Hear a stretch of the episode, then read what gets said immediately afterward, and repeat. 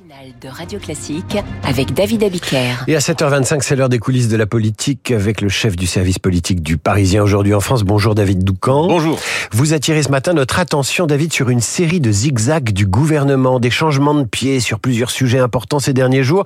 Ça fait des ordres et en coulisses, les esprits s'échauffent. Oui, euh, ce ministre tout juste nommé en juillet compte sur ses doigts. Notre réponse aux émeutes, les passoires thermiques, le prix de l'essence, sur tout cela, on flotte. Commençons alors euh, par les émeutes. Initialement, euh, devait se tenir, euh, présidé par la Première ministre, un comité interministériel des villes lundi prochain. C'est là qu'Elisabeth Borne devait annoncer toute une série de mesures pour que les violences de juillet ne se reproduisent plus. On allait voir ce qu'on allait voir et il avait même été demandé aux membres du gouvernement d'observer une cure de silence médiatique dimanche et lundi pour laisser toute la bande passante à la Première ministre. Et puis finalement, non.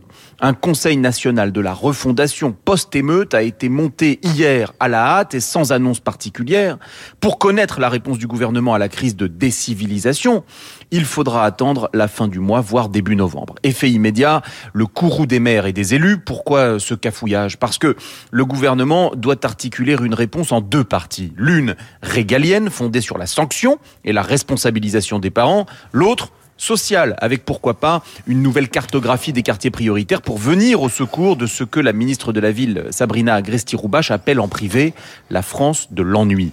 Une réponse en deux volets, deux événements distincts pour la présenter et donc à la fin un message brouillé. Et c'est la même valse hésitation sur les passoires thermiques et le prix de l'essence. Oui, euh, la transition écologique, faut-il la faire ou ne pas la faire? Les caisses de l'État, faut-il les renflouer? Oui ou non? Les uns, euh, comme le ministre de l'économie mais aussi Édouard Philippe, disent qu'il faut retarder le calendrier d'interdiction de louer des logements classés G. Les autres s'insurgent, comme le ministre du logement, Patrice Vergrit, l'ancien maire de Dunkerque, qui en privé s'étrangle à l'idée que le gouvernement puisse reculer là-dessus. Et sur le prix de l'essence, Bercier et Matignon expliquent depuis fin août que le quoi qu'il en coûte est terminé, et puis finalement, le président annonce un chèque pour un montant estimé à un demi-milliard d'euros. Comment ne pas avoir un sentiment de zigzag s'inquiète un haut gradé macroniste.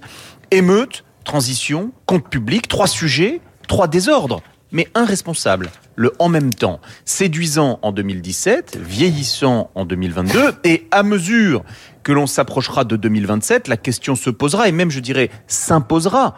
Le en même temps a-t-il fait son temps? David Doucan du Parisien aujourd'hui en France, je vous dis à lundi, et après le en même temps, voici le temps qu'il fait.